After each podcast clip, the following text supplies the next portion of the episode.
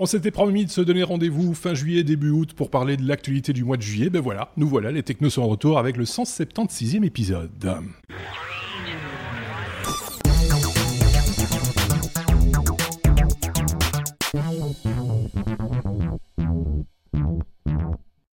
Et pour ce 176e épisode, on a euh, trois chroniqueurs pour le, le, prix de deux, j'ai envie de dire. Euh, on a de ce côté-ci Bruno. Euh, bonjour Bruno, j'espère que euh, ça se passe bien. L'été est chaud, hein, comme partout, évidemment. Chaud. on va pas en faire des louches non plus, mais voilà. On a de ce côté-ci euh, Xavier. Salut. Salut. Xavier. Et puis de ce côté-là, alors les deux, ces deux-là sont plutôt euh, très très au chaud, j'ai envie de dire. Hein, euh, Marc également, puisque ils se sont installés dans la soupente. et que donc dès qu'il fait un petit peu chaud l'été, du coup ça voilà, c'est un, un, petit peu moins confortable, hein, on va dire ça comme ça. Donc ne vous étonnez pas si vous entendez des bruits de ventilateurs, de climatisation, d'oiseaux aussi, pourquoi pas, ou d'avions. Hein, euh, ça, ce sont les, les, les départs euh, en vacances. Euh, certains qui ont beaucoup la, très l'habitude de nous écouter, de nous regarder, auront peut-être noté quelques petites différences en qualité d'image, qualité de son. Il y a des choses qui sont un petit peu meilleures, peut-être des choses un petit peu moins bien. On va essayer de, de régler tout ça pour la, la rentrée prochaine. On a un petit peu changé le, le setup général de, de l'installation des technos et j'aurai probablement l'occasion de vous en reparler, peut-être dans un hors-série, pourquoi pas, euh, pour, euh, pour expliquer un petit peu euh, quelle est la nouvelle démarche technologique euh, des technos. Alors, euh, pour ce qui est de notre courrier des auditeurs, moi, j'ai pas noté grand-chose. Je pense que tout le monde est un petit peu en vadrouille, en vacances. je sais pas si Xavier, Bruno ou, ou Marc bah, ont, noté des choses. Oui. J'avais juste, un, on avait reçu un petit message de Didier euh, qui avait répondu à un de tes posts sur Twitter où tu, tu demandais ce qu'était un certain objet que tu avais mis en, oui. pris en photo, oui. euh, qui était en fait un scanner à main. Tout à fait. Donc, euh, il, nous, il, nous, a posté gentiment aussi un, un, appareil aussi de la même époque pour sa part. Et oui. au passage, il nous transmettait euh, les bonnes vacances à toute l'équipe. Et donc, comme moi, je pars en vacances ce week-end, je lui retourne l'appareil. Bonnes vacances à toi, Didier. Effectivement, je, je m'étais amusé, je m'amuse de temps en temps comme ça euh, avec dans, le petit musée euh, technologique euh, des technos, mais tout petit, un hein, musée. Il y a deux trois petits trucs comme ça et je m'amuse à les partager sur le compte Twitter des, des technos. Donc n'hésitez pas vous aussi à partager avec nous peut-être des, des, objets technologiques complètement désuets aujourd'hui qui ont perdu tout intérêt peut-être, mais qui à une époque étaient vraiment des trucs. J'avais partagé la photo d'un mini disque également, si vous en rappelez, des objets qui sont devenus complètement désuets mais qui à un moment donné était à la pointe de la technologie. Euh, je pense qu'on a tout ça euh, dans, dans, dans, nos tiroirs, si en tout cas on est un petit peu euh, conservateur ou, ou, collectionneur, on a tous des, des, des, bidules comme ça qui traînent dans, dans nos, nos, tiroirs. Je pense que c'est le cas chez Marc aussi, euh, si je dis pas de bêtises, non? Toi, tu dois avoir des trucs qui traînent. Euh, j'ai des trucs qui traînent, mais je vais te dire que j'ai même pas idée de ce qui traîne, parce que franchement, j'ai des Enfin, oui, parfois je retrouve comme ça, j'exhume. Sinon, pour le des auditeurs, moi je voulais juste euh, ben, vous rappeler qu'à partir de la rentrée, moi, je quitte les technos, hein, puisque je, j'abandonne l'aventure, puisque je vais m'installer euh, quelque part au Pérou, élever des lamas, vu que j'ai eu la révélation que je ne suis pas du tout fait pour la technologie. Merci à celui qui m'a permis de me réaliser. Oui, ça, ça, fait partie du courrier des auditeurs aussi, ça, de, de, de temps en temps, il faut bien le, le reconnaître. Des, des, gens qui débarquent un petit peu et qui nous disent, ah, il faut, faire, il faut, vous, faut faire un autre métier, monsieur, il faut plus parler technologie, là, c'est terminé. Euh, et donc, nous, ça nous amuse beaucoup parce que euh, finalement, c'est quelqu'un qui a probablement pas bien écouté ou qui, euh, voilà, enfin, qui était mal luné, euh, enfin, qui a fait la démarche d'écrire, qui a pris, voilà, qui, qui, qui, qui a cliqué pour non, envoyer un message, etc. Donc, ça se respecte. mais de notre côté, on va pas faire du tout ce qu'il nous a proposé. Donc, on, Pourtant, c'est mignon à la main, non? c'est chouette à la main. Ce qui est chouette aussi, c'est euh, ces, objets. Euh, on en parlait justement il n'y a pas longtemps, parce que euh, Sébastien a, a, publié un commentaire à une de ses propres, un de ses propres hors-série consacré à Mother. Et je vois euh, justement que euh, j'ai en face de moi Bruno qui avait un Mother, qui, qui, qui oui. maman, maman, quoi. C'était cet objet qui, qui, qui, était supposé nous, comment dire, nous, nous aider dans nos tâches quotidiennes, c'est ça? Oui, c'est vrai oui, il y avait, il y avait une, certaine, une, série de, de, capteurs qui permettaient en fait, en fait de leur donner une fonction. Ouais. Et effectivement, bah, quand tu es dépendant d'une technologie qui, du jour à l'autre, d'un jour à l'autre, la technologie ne marche plus parce qu'ils ont fermé boutique, et ben ça, ça sert à rien du tout. Oh, Donc ça va à la poubelle. Ça, ne fait pas poupée russe. ça fait non, non, en plus on peut rien faire avec. Oui, c'est ça. Mais c'est essayé, hein, on peut rien faire avec. C'est bien Disons de que de loin, de loin sur la miniature, moi, ça faisait un peu poire à lavement, mais j'ai pas osé le dire. Euh, c'est une poire à lavement connectée. Oui. ceci étant ça dit, doit euh, exister. Si à un moment donné, euh, il y a moyen d'avoir accès au code du, bidule, peut-être qu'il y a moyen de le recycler, non? Il n'y a pas moyen de, faire ce genre de choses, d'essayer de, oui, recycler Oui, il faut avoir un serveur, etc. Oui, il faut avoir tout le, code source. Ouais. Il faut avoir le code source. donc peut-être qu'en négociant avec les anciens euh, de, la boîte, euh, il y a peut-être moyen d'avoir des, informations ah, pour en, refaire un objet, juste une lampe qui clignote. Hein, je veux dire, ce sera déjà pas mal. À mon avis, déjà ça. Pas du code source, hein, parce que tu vas devoir avoir les, les accès aussi pour modifier les le code. Donc ouais, ouais, il faut aller plus loin que, juste le code source. et puis les serveurs, parce que je suppose que derrière, il y avait aussi beaucoup de choses qui étaient déportées. Donc, euh, J'en ai une série d'objets connectés comme ça qui ont perdu leur fonctionnalité. Hein. ça peut arriver. Bon, si vous le voulez bien, on va parce qu'on a quand même du pain sur la planche. Hein. Il me semble qu'il y, a eu pas mal de choses dans l'actualité de ce mois de, juillet, des choses intéressantes, des choses moins intéressantes. On imagine que vous avez gardé que ce qui vous intéressait, vous, c'est le principe hein, euh, chez les technos. C'est euh, notre revue de presse euh, technologique ici du mois. D'habitude, c'est hebdomadaire et c'est notre façon de voir la technologie, n'en déplaise à certains. on commence par la lettre, la lettre A, si vous le voulez bien.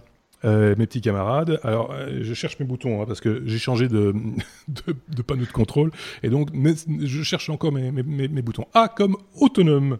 Euh, C'était original, j'ai vu ça aussi. C'est un véhicule autonome qui informe, me semble-t-il, les gens de ce qu'il va faire. Si je dis pas de bêtises, c'est qui qui nous parle de ça?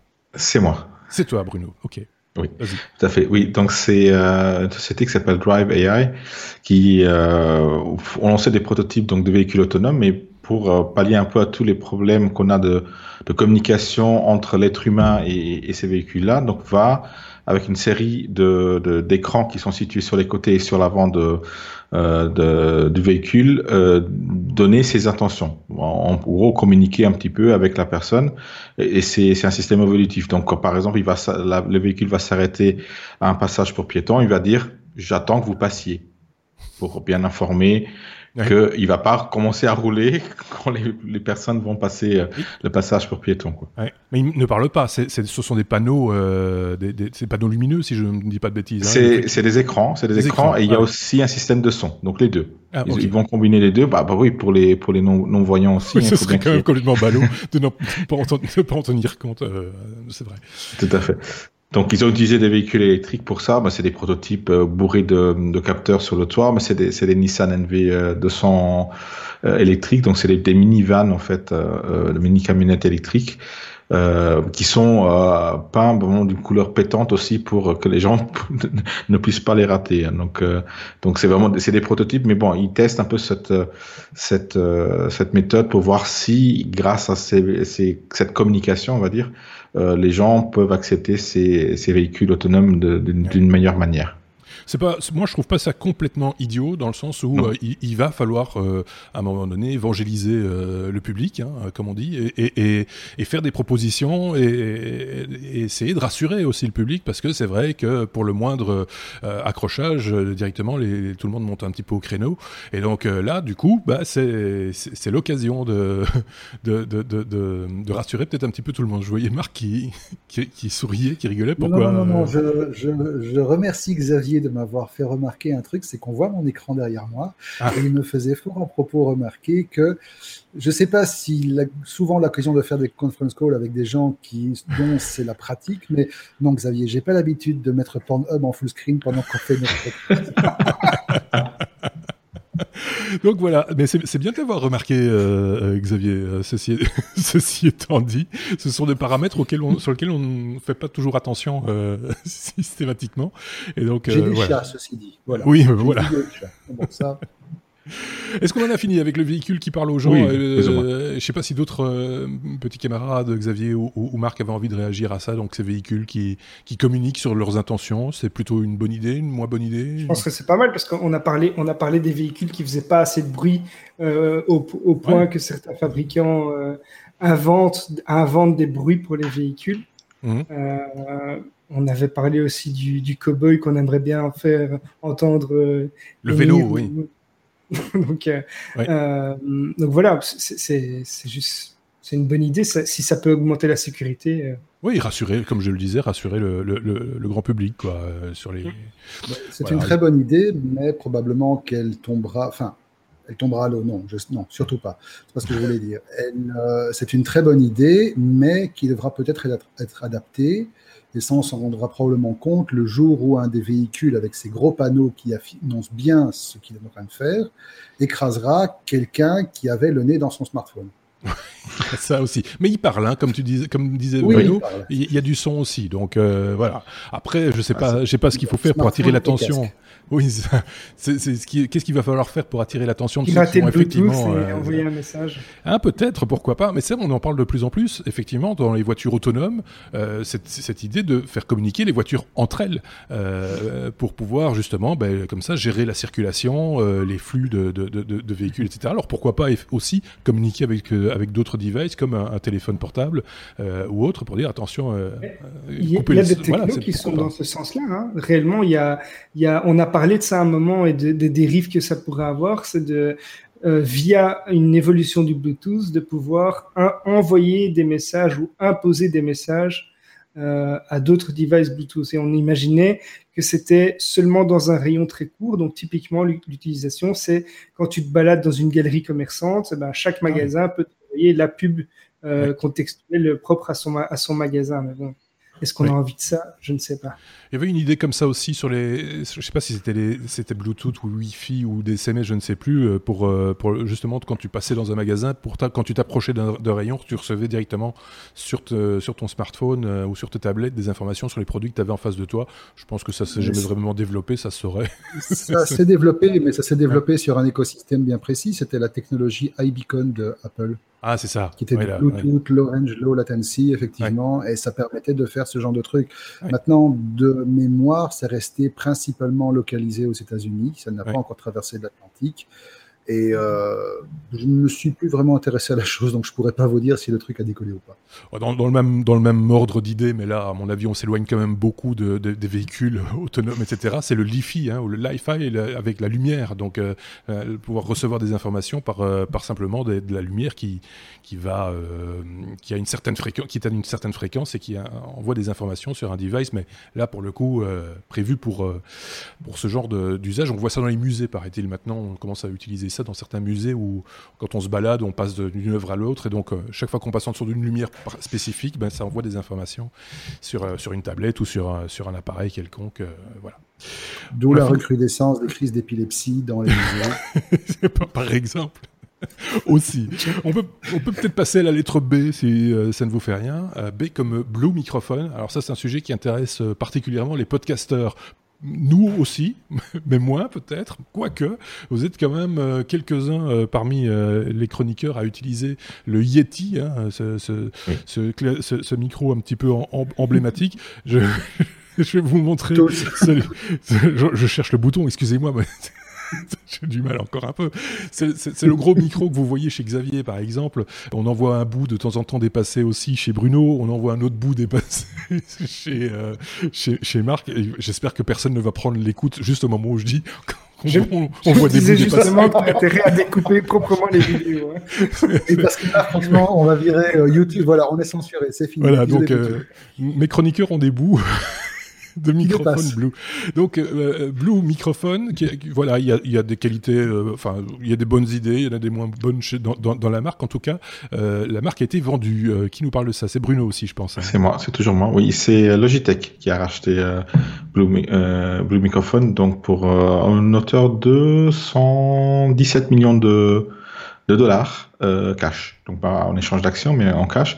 Donc ils vont apparemment garder la marque mais l'équipe va intégrer l'équipe de, de, Logitech euh, pour un peu compléter aussi euh, donc toute leur gamme orientée podcast, donc créateurs de donc ils ont ils ont une bonne gamme déjà avec les ce qui est caméra euh, bah, tout tout tous les claviers les souris donc ça on connaît.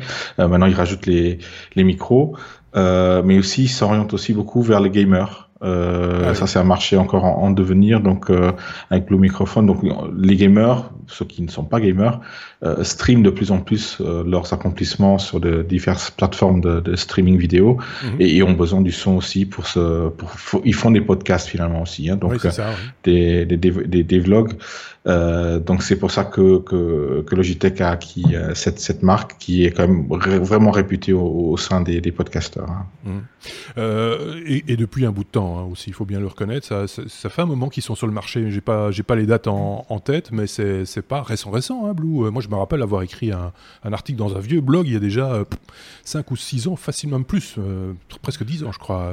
oui, c'est, de, de l'ordre de grandeur de 10 ans, effectivement. Oui, c'est ça. Hein, j'ai pas la date en tête. Oui. Avec différents modèles, dont le, le, fameux Yeti, qui est peut-être le plus emblématique. Hein, euh.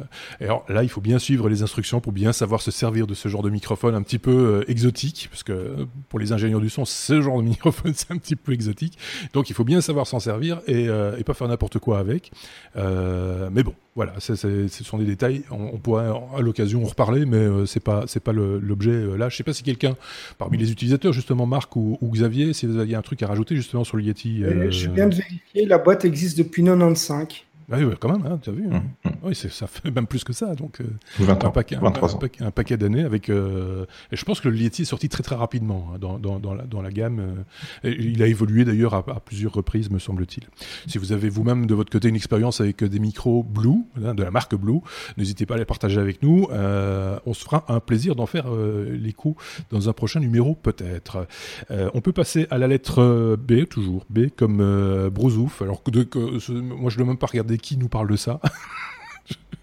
je sais d'office qu'il s'agit de, de, de, de, marque en général, c'est une expression. Les brosouf, et en particulier, on aurait pu être à la lettre T comme Tesla, parce qu'il y a eu plusieurs annonces Tesla, euh, et, et, différentes, enfin, pas des annonces, mais aussi des rumeurs et des, enfin, on, on peut faire un petit, un petit sujet Tesla, brosouf.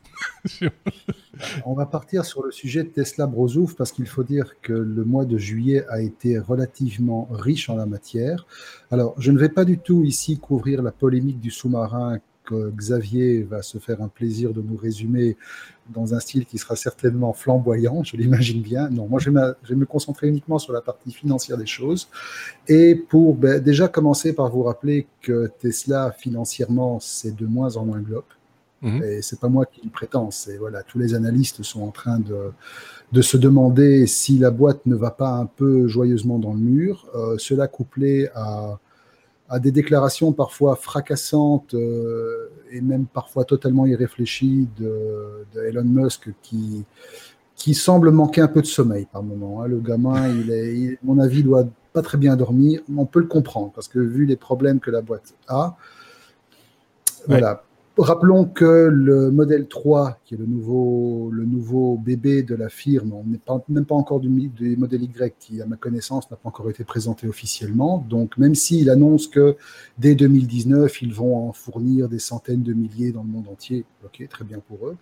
Euh, même s'ils annoncent qu'à partir de 2019, ils vont arrêter d'utiliser les puces NVIDIA euh, qui, qui, vont passer sur une puce totalement designée, produite in-house, qui aura dix fois les capacités de la puce actuelle et qui va apporter des vraies, des vraies possibilités de conduite totalement autonome à ces véhicules. Mmh. Malgré tout ça, Tesla peine encore aujourd'hui à satisfaire la demande euh, en matière de modèle 3, à tel point que Récemment, on a vu passer des annonces comme quoi euh, quasi toutes les lignes de production des modèles S sont, des modèles S sont frisées pour réallouer les ressources sur les lignes de production des modèles 3, mmh. que certaines personnes qui sont dans des départements qui n'ont rien à voir avec la fabrication sont redirigées vers la fabrication pour apporter de la main-d'œuvre ouvrière en plus, pour forcer la, la, la cadence. cadence. Mmh.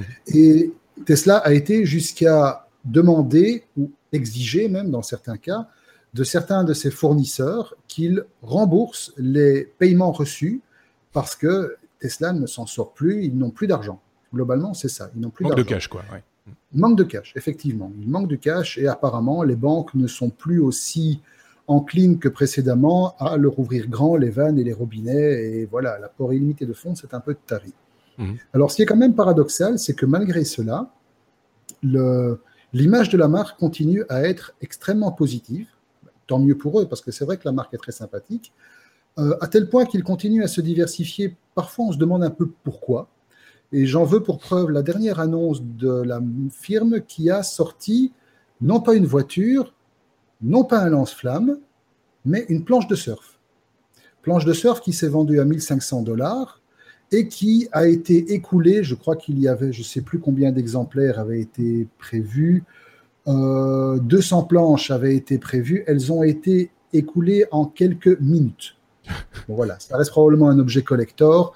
Le, conducteur de Tesla type a probablement un profil un peu surfeur. Je ne sais pas s'il y a des types de marché qui ont déterminé ça. Mais bon, toujours est-il qu'au-delà de cet aspect gag de sa diversification, on se doute bien que vu le nombre de, la quantité de planches connues, euh, vendues, c'est pas ça qui va les renflouer financièrement. Ce qui est paradoxal, c'est qu'à côté de ça, à côté de leurs problèmes de, de trésorerie, à côté de leurs problèmes de, de capacité de production et d'honorer donc, on le rappelle, les centaines de milliers de précommandes de la Model 3 dans le monde, mhm. euh, dont les délais ne cessent hélas pour la production de masse d'être euh, reportés, même si les premiers ont été livrés et les premiers retours sont extrêmement positifs, mais on note quand même des défauts de fabrication, on note des problèmes de qualité d'assemblage, on note des petits détails qui font que le, la qualité générale de la, de la bête n'est pas en adéquation avec ce qui était attendu du fabricant, surtout après toutes les leçons qu'il aurait pu tirer du modèle S et du modèle X. Même si on sait que c'est un véhicule qui est moins cher, donc il y a des contraintes mm. de production et de prix qui vont avec. Ben malgré tout ça, Tesla annonce ouvrir une Gigafactory en Chine c'est quelque chose à laquelle il était euh, accroché depuis un certain temps. Donc la chose a été euh, confirmée par euh, le gouvernement local de Shanghai. Maintenant, quand ça va se faire, pas de précision pour l'instant. La seule chose qu'on sait en matière de chiffres, c'est que la capacité de production de cette usine pourrait être de 500 000 voitures par an. Alors ah ici, je ne suis pas le seul à avoir remarqué la chose on a de nouveau peut-être affaire à une surenchère verbale de, Musk, qui a tendance à jeter un peu des chiffres en l'air en espérant que personne ne relève parfois les chiffres qu'il lance. Bon. 500 000 bagnoles, c'est énorme. Euh, de toute façon, avant que l'usine soit en mesure de sortir 500 000 bagnoles par an, il faudra quand même compter 2-3 ans. Et 2-3 ans, même si c'est pas grand-chose, ça suffira à peut-être, si la production ne suit pas, euh, rendre mécontents tous ceux qui attendent toujours leur modèle 3 et qui commencent à s'impatienter un peu. Et à côté de ça, Tesla a également euh, annoncé, alors pas de manière officielle ni formelle, ils ont juste fait quelques tweets comme euh, Elon Musk en a le secret. Euh, ils voudraient également s'implanter sur le continent européen. Alors, ils visent l'Allemagne, ils visent la France, ils visent le Benelux. Ce n'est pas très clair. Toujours est-il que, voilà, ça reste encore une, une des annonces que Tesla a fait ces derniers temps. Euh, apparemment, Elon Musk dit que l'Allemagne est le choix le plus logique vu que l'Allemagne a une longue euh, expérience en matière de construction automobile. La France aussi, l'Angleterre aussi. La Belgique aussi, hein, si, on, La Belgique aussi, effectivement, si on remonte aux origines. Mais voilà. Donc, où va Tesla? Ben, On espère qu'ils vont pas dans le mur parce que ce serait vraiment dommage vu la, le capital sympathie et surtout le potentiel de la marque, euh, surtout qu'ils ont quand même déjà réussi quelques jolis coups. Mais les 5000 modèles 3 par semaine ne sont pas encore quelque chose qui a été réussi à atteindre, à être atteint de manière constante. Il y a des pics, il y a, des, il y a parfois des baisses de régime, mais je crois que les investisseurs et les analystes seront rassurés à partir du moment où Tesla pourra aligner le chiffre pendant quelques trimestres d'affilée. Et euh, bon, Xavier reviendra dessus, mais la personnalité assez particulière de, de Musk tend, tend, à déforcer un peu l'image de la boîte dernièrement. On en reparlera justement, euh, effectivement, avec euh, euh, Xavier de, de l'image de la boîte, de l'image de Musk aussi lui-même, hein, mais ce qui est forcément lié à l'image de la boîte, un petit peu comme dans un autre, une autre époque, l'image de, Steve Jobs était liée à la marque Apple, hein, c'est un peu la même chose. Hein. c'est, ou, Bill Gates versus Microsoft, ce sont de tels capitaines d'industrie que, c'est difficile de les dissocier de la marque qu'ils, qu'ils, possèdent et qu'ils, qu'ils promeuvent, quoi, marque.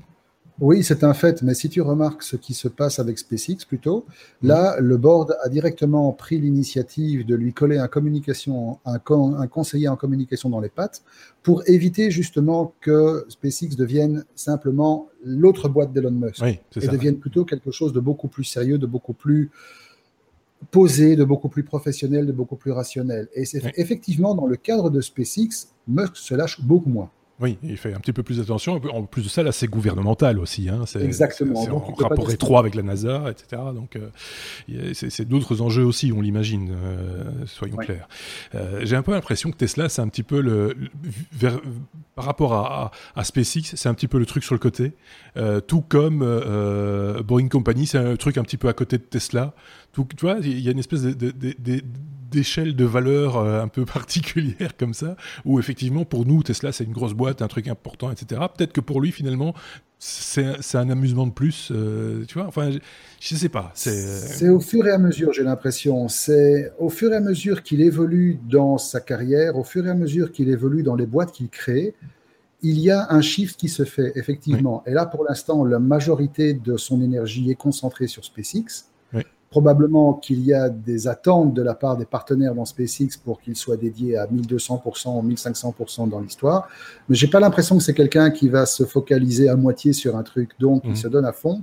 Mais c'est vrai que d'un point de vue purement relationnel, promotionnel, euh, il a tendance à se focaliser principalement sur son aventure principale et les autres en deviennent peut-être des trucs un peu moins un peu moins visible ou alors qui mérite un moins bon filtrage quant à ses déclarations. En tout cas, ce sont des caractères euh, très différents. Par exemple, par, par, rapport à un Jeff Bezos, par exemple, c'est le jour et la nuit, quoi. Hein. C'est euh, c'est pas du tout le même type de caractère. C'est beaucoup plus posé. Fait, on fait plus attention à la communication aussi. Enfin, c'est particulier. On pourrait entamer un podcast spécialisé en psychologie des directeurs des GAFAM. Pourquoi Ça pourrait intéresser les gens. Non, Bezos, c'est un type qui est totalement différent. C'est un caractère aux antipodes de Musk. Bezos a plus, au point de vue business, l'attitude d'un Bill Gates. Beaucoup plus réservé, beaucoup plus orienté résultat, beaucoup plus focus, beaucoup plus euh, efficace, même hmm. si je ne dis pas que Musk l'est moins. Musk, effectivement, on a beaucoup tendance, et peut-être c'est quelque chose qui l'a déforcé, même si ce n'est pas forcément le cas, c'est que tout le monde le cite comme la résurrection ou la réincarnation de Steve Jobs. Oui, et ça, c'est peut-être un petit peu difficile à porter. C'est un héritage qu'il nous rapporté. Effectivement. On passe à la suite, si vous le voulez bien. B comme bug, parce que ça arrive aussi euh, chez Samsung, euh, Xavier, d'avoir euh, des petits bugs. Celui-là est plutôt embêtant, j'ai envie de dire. Hein, c'est plutôt ennuyant. Ça me fait penser d'ailleurs à un bug qu'avait eu Alexa, si je ne me trompe pas. mais ici, c'est un bug qui a concerné des utilisateurs en tout début juillet. Euh, qui ont averti sur un forum euh, Reddit, pour ne pas le citer, mhm. qu'ils avaient des soucis avec euh, leur Galaxy S9 et leur Galaxy Note 8. parce que le, leur smartphone, en fait, envoyait des images de leur galerie photo sans aucune manipulation de leur part à d'autres utilisateurs. Alors, ce qui est ennuyant, c'est d'une part qui c'est le, le, smartphone qui choisissait tout seul un peu de manière aléatoire, on dirait en tout cas, les photos et qu'il y a en plus de ça aucune trace du fait que les, les messages avaient été envoyés. Donc il n'y avait pas de, il y avait pas moyen de, de, le savoir si on vous a pas prévenu mmh. euh, que, que, les photos ont été reçues. Donc c'est un bug en fait qui, qui a heureusement concerné euh, seulement certains euh, habitants des États-Unis, puisque ça concerne euh, l'envoi de messages via l'opérateur T-Mobile. Et euh, le système utilisait euh, un, nouveau, un nouveau standard qu'Android, enfin que Alphabet essaye de, mettre en place, le, RCS, qui est une évolution du SMS ou du MMS, qui va en fait passer, faire passer les messages via la 4G plutôt que via l'opérateur de téléphonie. Euh, donc c'est une évolution avec des datas pour le, pour le SMS. Euh, et la seule solution qu'ils avaient au départ pour contourner le problème, c'était tout simplement de ne pas passer par l'application Samsung Messages qui qui avait euh, implémenté cette, ce protocole, ou bien de retirer, retirer la permission à l'application Samsung Messages d'accéder à la mémoire interne du téléphone. Mais on imagine les dégâts que ça peut avoir fait. J'imagine bien le message envoyer à, la belle-mère ou les, un employé ou ce genre de choses. Enfin voilà, c'est pas, c'est pas, c'est pas terrible pour, la, confidentialité. Ça c'est clair. Euh, bon, bah, ce sont des choses qui arrivent, j'ai envie de dire, mais qui ne devraient pas arriver. C'est quand même, c'est quand même grave. Hein, Cette la palissade est quand même formelle. Hein. C'est gênant. voilà, c'est la conclusion au truc. Euh, qu'est-ce que vous voulez que je vous dise de plus? On passe à la lettre C peut-être? C'est comme chiffre, et là on a une brochette de chiffres pour vous. Il y en a eu hein, durant ce mois de, de, de, juillet. On commence peut-être par euh, celui qui surprend le plus. Euh, c'est celui qui nous vient de chez Huawei, le fabricant de toutes sortes de trucs, dont des smartphones. Huawei se positionne plutôt pas, pas, mal sur euh, sur le marché du smartphone, sur les autres trucs aussi, mais sur le smartphone en particulier, euh, Bruno. Oui, c'est une, marque qui, euh, qui marche surtout en Asie et, de plus en plus en Europe, un peu plus méconnue aux États-Unis. Et bon, c'est le là que le bas blesse en fait, c'est parce que Huawei donc prend la deuxième place devant Apple. Juste derrière Samsung. Donc pour pour une augmentation quand même assez substantielle. Donc ils augmentent le, leur, euh, leur vente de presque 41% mmh. d'année en année, euh, au, même moment où Samsung perd 10% et où euh, Apple stagne plus ou moins. Euh, donc ils profitent surtout de bah, une grande partie de, de, de, la publicité de leur flagship, le, P, le P20 P20 Pro euh, avec euh, l'optique Leica, euh, mais c'est surtout sur les milieux de gamme où, où, ils vendent le plus. Euh, et, en sachant qu'Apple, ils sont très saisonniers. Apple, ils vendent surtout à l'annonce, après l'annonce de, de, leur nouveau, nouveau téléphone, donc en septembre, septembre, novembre, décembre. Euh, eux, euh, Huawei vendent pendant, pendant toute l'année au même titre que Samsung. Hein. Donc, euh, pas étonnant qu'à un certain moment, donc euh, des marques qui font de l'Android seulement euh, va, monte dans, dans, dans, le peloton. Euh, et Huawei est quand même une marque qui est là depuis longtemps, qui font des, des, téléphones de, de, de, grande qualité, euh, pour certains méconnus en Europe, mais euh, en Asie très très très très prisés. Donc voilà. C'est une, des premières marques chinoises qui s'est fait connaître sur le marché européen. C'est vrai, hein. oui. oui. Enfin, une, une d'entre elles. Hein. Oui, oui.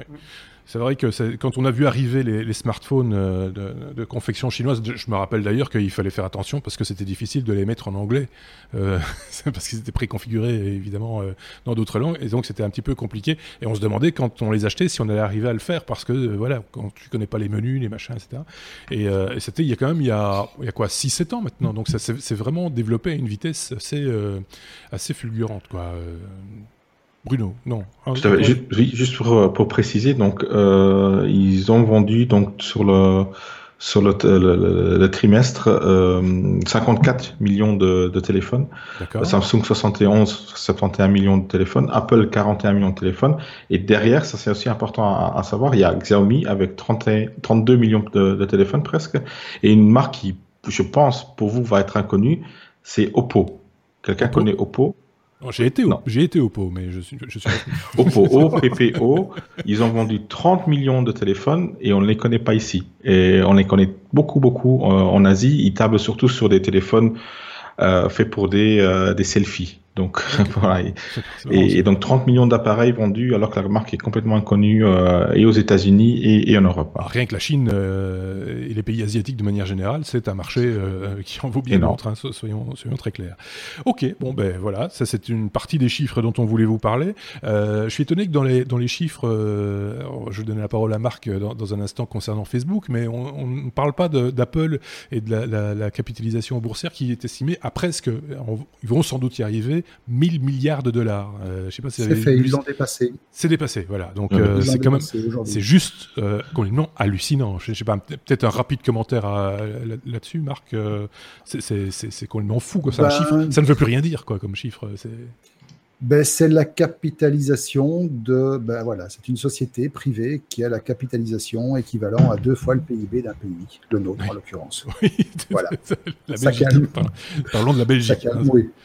Euh, Donc oui, ça calme, mais c'est... Euh, je, voilà. Moi, je, personnellement, je trouve rien à dire à ça tellement c'est ahurissant comme chiffre. Maintenant, euh, Je ne sais pas quelle est la capitalisation d'Alphabet. Elle ne doit pas être très loin, à mon avis. On en parle moins de ça. De toute hein. façon, à partir du moment où une société technologique de premier plan atteint cette capitalisation-là, voilà, je sais pas. Ce sont des, ce sont des sommets qu'on ne peut plus trop, qu'on ne peut plus trop estimer, auxquels on ne peut plus trop ré, ce, qui, est amusant, euh, c'est quand on voit les commentaires euh, Oh là là, la vente des, des iPhones se passe pas très très bien. Ah, Apple va mal. on entend ça régulièrement dans la presse. On dit Oh là là, euh, l'iPhone 10, ils ont eu des soucis. oui, bah oui, mais en attendant, hein, très honnêtement, ils peuvent en avoir encore longtemps des soucis avant d'être vraiment mis, à mal. Quoi. Il faut, faut être clair. Hein. C'est bah, rien n'est éternel. Pardon? Globalement, ils peuvent racheter ce qu'ils veulent. Donc, oui, euh, c'est ça. C'est étonnant d'ailleurs qu'ils ne le fassent pas. oui, mais ils pourraient être beaucoup plus. On parlait de Netflix qui était pour l'instant dans le, dans le viseur hein, d'Apple éventuellement. Mais bon, euh, ça c'est. On va pas se lancer dans de, ce genre de, de, de, de vue. On n'en sait rien et euh, on verra bien si ça arrive un jour ou pas. On parle encore de chiffres et c'est à cela où je voulais en venir, Marc. Facebook, qui perd par contre des, des pépettes. Ah oui. Oui, et en fait, euh, ben, je me rends compte que le... ce qui est bien avec le PIB de la Belgique, c'est que ça peut servir à plusieurs trucs. Oui, on peut ça peut servir à quantifier la capitalisation boursière d'Apple, puisque c'est grosso modo deux fois. Ça peut aussi servir à quantifier la raclée que s'est chopé Facebook. Mais là, je trouve que le chiffre est encore plus vertigineux. Facebook a perdu en un jour, une seule journée, c'était jeudi dernier, le quart du PIB de la Belgique en capitalisation boursière. Marc a décidé, il ne, parle plus, il ne parle plus qu'en PIB de la Belgique.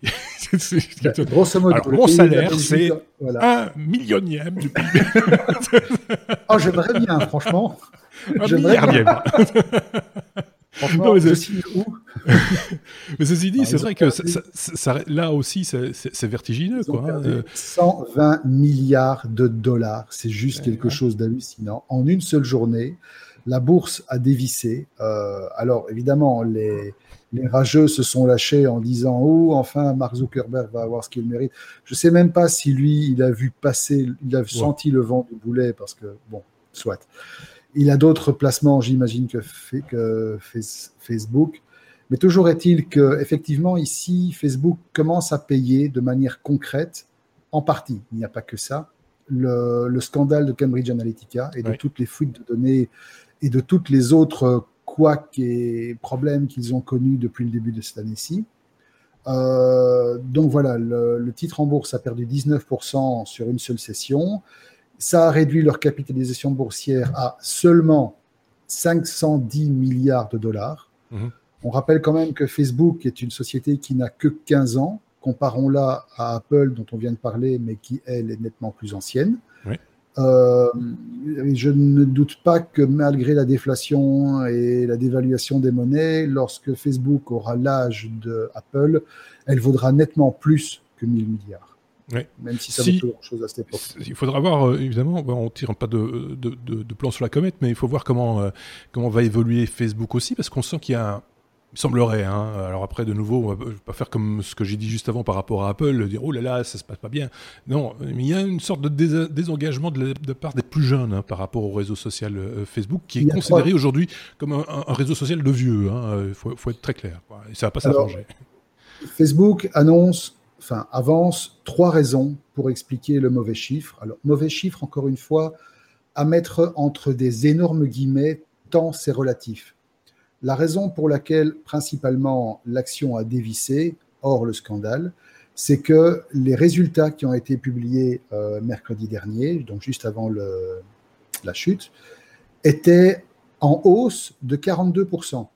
42% en hausse d'année, donc year on year. C'est quand même relativement énorme. Mmh. Facebook a fait 13,2 milliards de dollars de chiffre d'affaires. C'est énorme. Là où ça blesse, c'est qu'ils avaient annoncé, enfin je ne sais pas si c'est eux qui avaient annoncé ou si c'est les analystes qui avaient tablé sur 54%. Ils n'ont fait que 42%, se mmh. sont fait laminer. La deuxième chose, hors le scandale, c'est que effectivement, il y a un tassement. Et le tassement, ben, notamment, il est assez visible depuis quelques mois en Europe en tout cas, mhm. avec la perspective de l'avènement, puis l'avènement et le début des, des shitloads qui vont avec, avec la GDPR. Donc ah la fameuse nouvelle réglementation dont on a déjà parlé in extenso, et qui, jusqu'à preuve du contraire, persiste et signe dans sa capacité monstrueuse à faire chier tout le monde. Ensuite, euh, il y a aussi le fait que Facebook a énormément de problèmes structurels avec le cas des fake news et que suite à ça, ils font des investissements colossaux et ça, c'est un des leitmotifs de Zuckerberg lorsqu'il a fait son press tour pour s'excuser, expliquer pourquoi Cambridge Analytica, pourquoi ça n'allait plus, plus jamais se reproduire, pourquoi il prenait toutes les mesures pour. Facebook est en train de mettre en place toute une série de personnes et de technologies qui vont permettre de, à terme de beaucoup mieux contrôler ce qui circule sur la plateforme. Mhm. Mais ces investissements prennent du temps, et le temps c'est de l'argent, et en plus ces investissements ont un prix. Mhm. Et tout cela pèse sur les résultats de l'entreprise. Et un quatrième facteur qui n'a pas été évoqué par Facebook, mais qui a été lui par contre évoqué par les analystes, c'est le fait que tout comme Google à l'époque avait dû se réinventer sur le marché d'une publicité qui n'arrête pas d'être de plus en plus exsangue, la publicité en ligne est quelque chose qui est en train de muter et tous ceux qui sont actifs dans le segment n'arrivent pas forcément à, à, réagir avec la bonne approche ou le bon rythme. Eh bien, même chose, Facebook euh, commence à sentir un certain, un certain essoufflement au niveau du placement des écrans publicitaires, au niveau des espaces, au niveau de tout ce que le réseau peut offrir en la matière et qui commence à être complètement saturé. Mmh.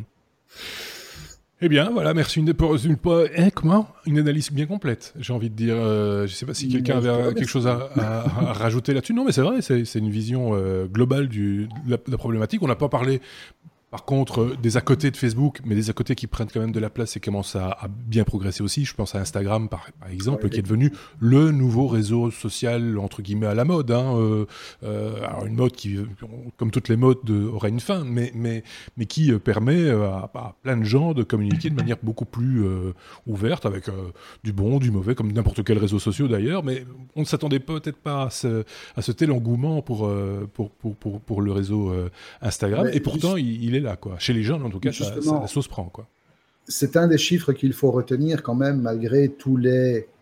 On dit que ça va mal, on dit mhm. qu'ils se sont viandés, ils ont perdu le quart du PIB de la Belgique, etc. Il ne faut pas oublier que malgré tout ça, tout réseau confondu, donc Facebook, Instagram, WhatsApp, Messenger, etc., il y a aujourd'hui 2,5 milliards de personnes sur Terre qui utilisent quotidiennement les services de la firme. Oui, c'est ça. Donc, euh, comme, je disais là tantôt, euh, hein, on, a encore du temps pour, euh, pour les Voilà.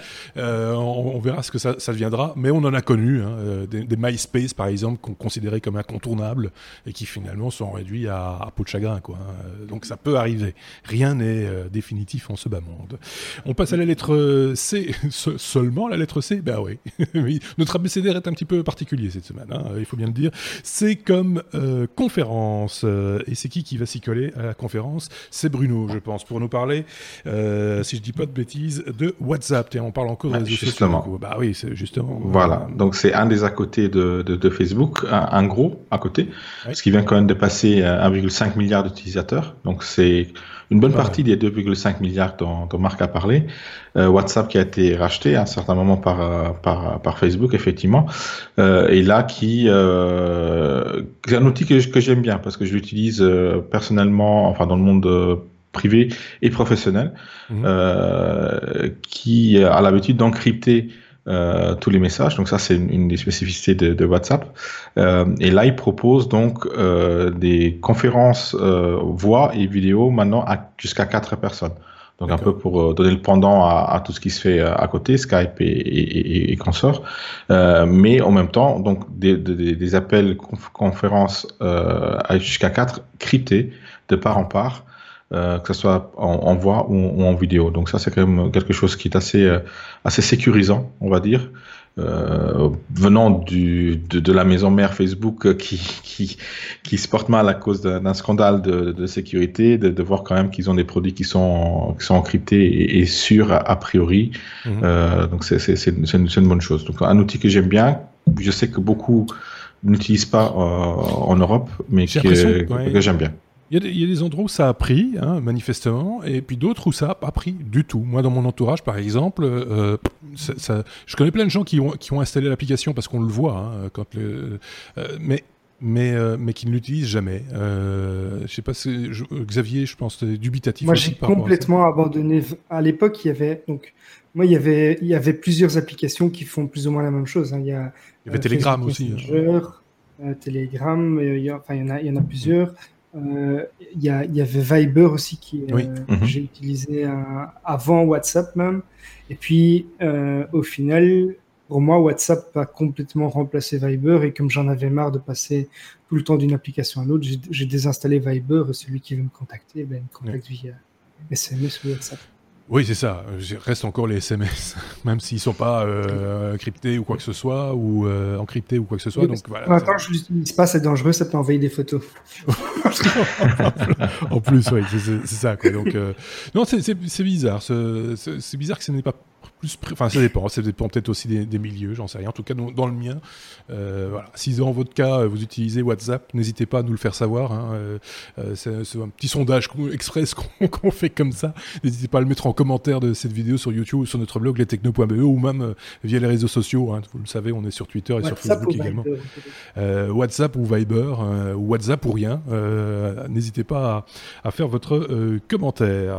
on en était où? À la lettre M. Oui, de la lettre 1, non, c'est pas fini encore. Euh, j'en ai un qui le doigt, il fait ça. Oui, j'ai pas fini mon sujet. Ah, bah d'accord, je t'en prie. Parce qu'il y a une autre annonce WhatsApp, je l'avais pas mis en, commentaire, ah bah mais euh, ils ont, euh, elle vient de tomber, en fait, c'est pour ça. Il faut la ramasser alors. Donc, c'est WhatsApp Business parce que ils sont forts là-dessus aussi. Euh, et, et c'est un des pans que, que, Facebook essaye de développer pour euh, récolter de, des fonds, de l'argent. Mhm. Euh, c'est que WhatsApp Business est un outil qui permet donc aux gens de contacter un business, un commerce ou, une, société via WhatsApp. Euh, mais qui force maintenant les sociétés à répondre rapidement, sous 24 heures, sous peine de devoir payer pour le service euh, WhatsApp Business. Ah Donc c'est là qu'ils se veulent, veulent faire de, de l'argent avec WhatsApp. C'est pour l'instant le seul moyen que WhatsApp a de faire, de monétiser euh, son, business model. Oui, mais en même temps, ça pousse à l'excellence euh, les, les, les, gens qui se servent du service. Euh, Exactement. Et ça, c'est peut-être pas mal, parce que de temps en temps, il faut un petit peu... Euh, d'ailleurs, ça se fait, hein, sur... je pense que c'est sur YouTube, quand on répond aux gens, ils nous disent, euh, dans les statistiques, ah, vous avez répondu la plupart du temps en moins de X temps sur Facebook. sur Facebook, Hein, c'est ça. Donc ça, c'est plutôt pas mal d'avoir ce, cet élément, entre guillemets, de, cette information, parce que c'est vrai que ça permet de se dire, tiens, oui, c'est vrai que là, je suis peut-être un petit peu lambin, peut-être que pour animer un petit peu ma communauté, je devrais être un petit peu plus sur la balle, etc. Donc voilà, pourquoi pas J'ai envie de dire, en même temps, il faut faut pas que ça devienne non plus euh, une dictature, quoi. Euh, Exactement, c'est le risque avec Facebook. C'est le risque. Bah oui, c'est souvent comme ça, quoi. Ok, bon, ben on peut passer maintenant à la lettre M ou t'as encore une info qui tombe, euh, non? C'est bon.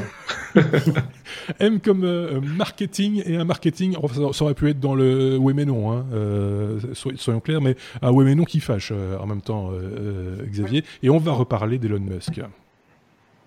Effectivement, donc c'est le coup de marketing d'Elon Musk qui passe mal. Alors, il y a un petit jeu de mots, puisque en fait, ça concerne, euh, ça concerne euh, le, sous-marin qu'Elon Musk a développé. Donc, la petite histoire, c'est que si vous vous rappelez, on a eu au début du mois euh, une équipe de 12 enfants et leur entraîneur, donc une équipe de foot, qui ont été coincés dans une grotte immergée en Thaïlande. Mhm. et pour les sauver, Elon Musk avait proposé de faire un petit sous-marin donc, il a fait un, espèce de suppositoire métallique dans lequel on peut, euh, on peut euh, mettre un enfant pour le sauver euh, de, de, la grotte. Hmm. Seulement, quand il a proposé ces services, euh, il s'est vite fait débouter parce que euh, on lui a dit que son appareil de 1m68 euh, de long qui est rigide n'aurait pas pu passer les obstacles et les angles et donc il n'aurait pas voilà il, n'aurait même pas fait 50 mètres dans la grotte. parce que c'était on, a vu la topographie des lieux hein, c'est des, siphons qu'il fallait passer et, si vous avez fait de la spéléo vous savez très bien que voilà une planche toute droite ne passe pas à la majorité des endroits quoi. Voilà c'est ça. Et donc, euh, on, lui a répondu gentiment, euh, enfin, un des, une des personnes lui a répondu que c'était juste un coup de marketing et qu'il pouvait se le coller là où ça fait mal. Ouais, c'était, ça, c'était, ça manquait quand même d'élégance. ça manque, ça manque d'élégance effectivement, mais il faut remettre tout ça dans un, autre contexte parce que Elon Musk a, a, joué un petit peu d'échange de communication avec, avec la boîte avec euh, les, les sauveteurs et avec euh, euh, des généraux en Thaïlande, etc. Mhm. Et en gros, il s'est fait un petit peu critiquer et on lui a dit si si tu veux faire un appareil pour sauver les enfants, occupe-toi d'abord de faire tourner une boîte où il n'y a pas de problème et de rendre tes appareils plus plus safe, donc plus plus sécurisés.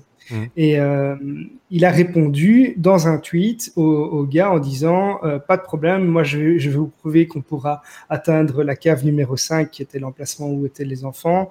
Et il dit Désolé, pédoguy. Donc c'est en gros, il, il, il, le traite de pédophile.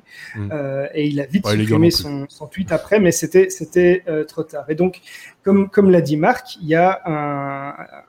Un, un, souci puisqu'on se rend compte que la communication d'Elon Musk n'est pas toujours des meilleurs. Et ça s'est d'ailleurs reflété euh, dans le cours de, Tesla, puisque euh, Tesla a perdu 2,75% mmh. sur Wall Street suite à, ce, à cette affaire. Quoi. Donc voilà, c'est un petit coup de... Et on dit vraiment que c'est un coup de marketing, parce que voilà, ils savaient très bien que ça n'allait pas ça n'allait pas marcher. Oui, on est bien d'accord. Moi, je, suis à peu près convaincu aussi que euh, voilà, c'était pour faire parler de lui et, de, à la rigueur, j'ai envie encore un peu de croire qu'il y avait une bonne intention derrière, mais euh, comme tu le disais, techniquement, c'était pas réaliste, mais n'importe qui pouvait le dire. Même, il fallait même pas être plongeur euh, expert ou, quoi que ce soit. Tu, tu, voyais la topographie des lieux, si tu te documentais un petit peu sur le sujet, tu voyais de quoi il s'agissait. Quand tu voyais le, le suppôt tu, disais, mais non, ça, n'ira pas, quoi. Ça, n'est pas possible. Ils sont empressés de le faire aussi. Hein. Donc, il faut rappeler que